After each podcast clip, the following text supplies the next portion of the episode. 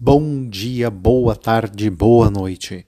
Seja lá o horário em que você está me ouvindo, seja bem-vindo, bem-vinda a mais um Pode Terapia em Gotas.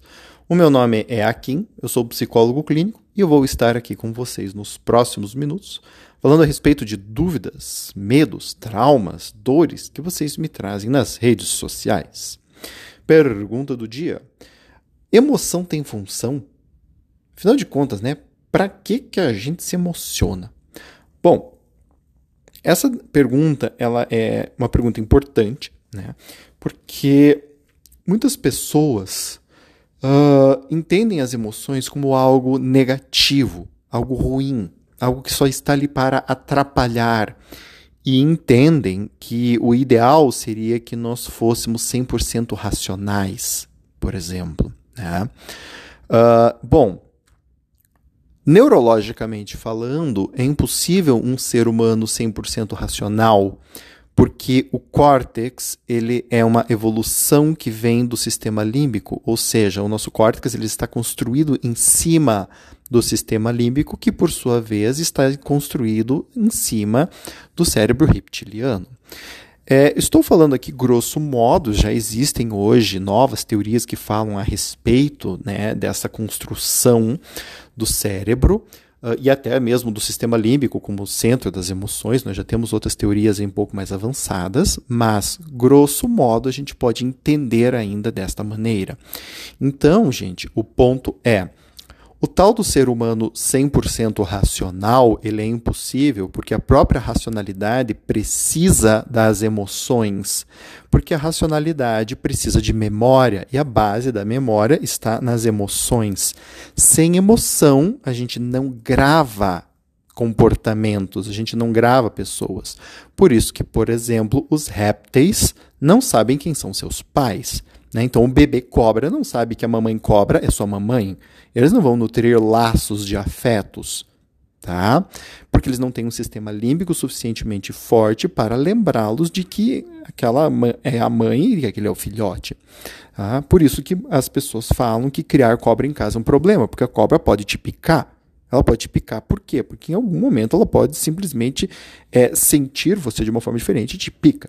Né? A cobra se habitua ao ser que está ali. Ela não cria laços de afeto, diferentemente, por exemplo, de um cão, diferentemente de um gato, de um pássaro e até mesmo de um peixe. Né? Alguns peixes, eh, os peixes eles têm um sistema límbico rudimentar, então eles são possíveis, são passíveis de emoções e, portanto, de criar alguns tipos de vínculos. Tá? Muito bem. Então, para que serve a tal da emoção? Eu falei sobre esses animais para lembrar que as emoções elas não são restritas ao ser humano. Todos os animais sentem emoções, especialmente os mamíferos. Né? Uh, todos os animais não, desculpem, falha minha. Os muitos mamíferos e alguns invertebrados também sentem emoções. Então, baleias, cães, gatos, pássaros, galinhas, né? enfim, um monte de bichos sentem emoções. Óbvio, não sentem as emoções com nosso sofisticação, vamos dizer assim, mas eles sentem, tá? Agora sim, pare e pensa. Para que, que um lobo na savana lá, na, na, nas steppes da, da Sibéria, para e chora porque um outro lobo morreu? Pô, pelo amor de Deus, né? tá frio, neve, né? A gente tem que procurar comida, morre um lobo lá, vai ficar todo mundo uivando para cima. Que coisa mais ridícula! Para quê? Mas eles fazem isto. O que, que acontece, gente? Vejam, a evolução nos dotou de emoções porque as emoções são uma forma rápida de acionar comportamentos em relação a determinados tipos de estímulos. Então, por exemplo, a morte. Né? Quando alguém morre, para nós mamíferos, que somos seres gregários, nós temos um problema. Nós somos gregários, nós vivemos em bandos. Então este bando, ele conta um com o outro. As pessoas não estão lá por mero acaso. Não é uma, uma, uma peça de computador que você tira e coloca outra igualzinha no lugar. Quando alguém morre, alguém morre. Mesmo que seja, né, o lobo da matilha ou um elefante. Eles morrem, acabou. Tchau, vou embora. Mas nós somos gregários, em maior ou menor grau. Né? E esta situação da nossa espécie faz com que a perda de alguém seja sentida pelo bando como um todo. A tristeza foi uma das formas pelas quais a evolução natural das espécies criou para com que a gente conseguisse fazer o luto e passar a viver sem aquele ser o mais rápido e eficazmente possível. Então, entristecer-se por alguém que morre não é perda de tempo, é na verdade ganho de tempo. Por quê? Porque a partir da tristeza a gente faz o processo de luto e o processo de luto lida com o desapego, que lida com este deixar aquilo que morreu ir e ficar com a memória daquilo que morreu. Esse é o grande processo de luto. Por isso os lobos choram nas, nas desculpe, nas estepes quando morre um dos seus companheiros. Então, toda emoção vai ter uma função. Toda emoção ela vai estar conectada com uma determinada categoria de estímulos. Existem algumas categorias de estímulo que são né, universais e existem categorias que são socialmente aprendidas. Tá? Por exemplo, a morte de um ente querido, a morte de um ente da tribo é algo universal. Né?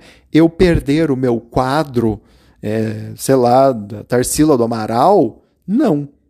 Né? É algo aprendido. Eu aprendo culturalmente que aquilo tem muito valor de alguma maneira e aquele quadro se torna importante para mim. Uma outra pessoa de uma outra cultura que nem conhece Tarsila do Amaral perde o quadro e fala: tá, perdi um quadro, daí, grandes merda. Né? Então, algumas tristezas né, são socialmente aprendidas, outras universalmente. Uh, e isso é muito importante para a gente entender, né? porque a função das emoções é essa é nos adaptar àquele estímulo, é fazer com que a gente reaja rapidamente àquele estímulo. Por isso que também cada emoção tem um certo conjunto de comportamentos que são mais apropriados a ela.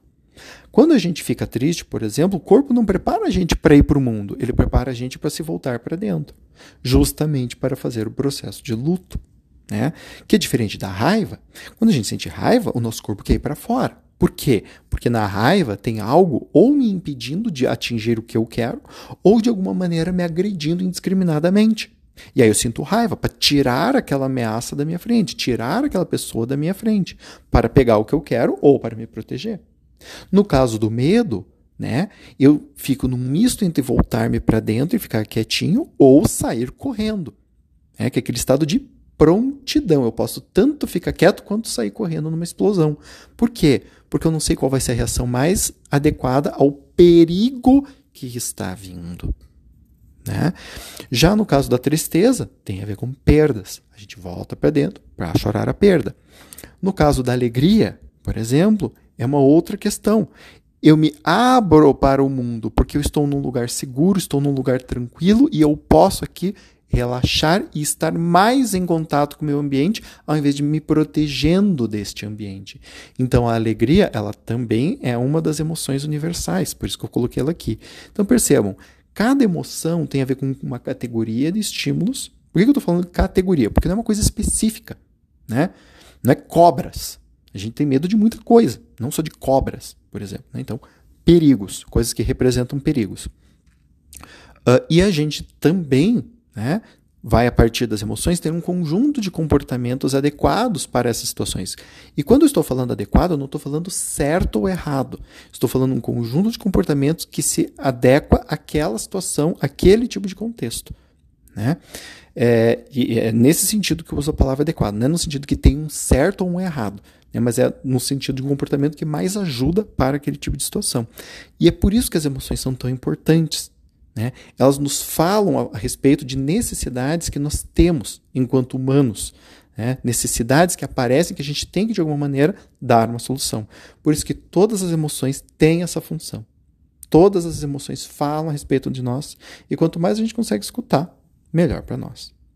Espero que você tenha gostado deste podcast. Se gostou ou não, por gentileza, me dá um feedback. Você pode fazer isso acessando o meu site, o www.aquimneto.com.br, e lá você vai ter acesso ao meu Twitter, Facebook, Instagram e ao LinkedIn. Você pode me achar em alguma dessas redes sociais, ou ainda me mandar um e-mail ou me mandar um WhatsApp. Todos esses contatos estão lá. Você também poderá se inscrever no meu canal do Telegram, na minha newsletter e conhecer o meu blog, que tem um monte de conteúdo bacana, o meu canal do YouTube, que também eu faço a leitura de livros de psicologia, sociologia, filosofia e afins, e por fim, conhecer o meu livro. Né? Tem os dois livros lá para você conhecer e, se você gostar, adquiri-los. Gente, beijo grande no coração de todos e de todas e até a próxima. Tchau, tchau.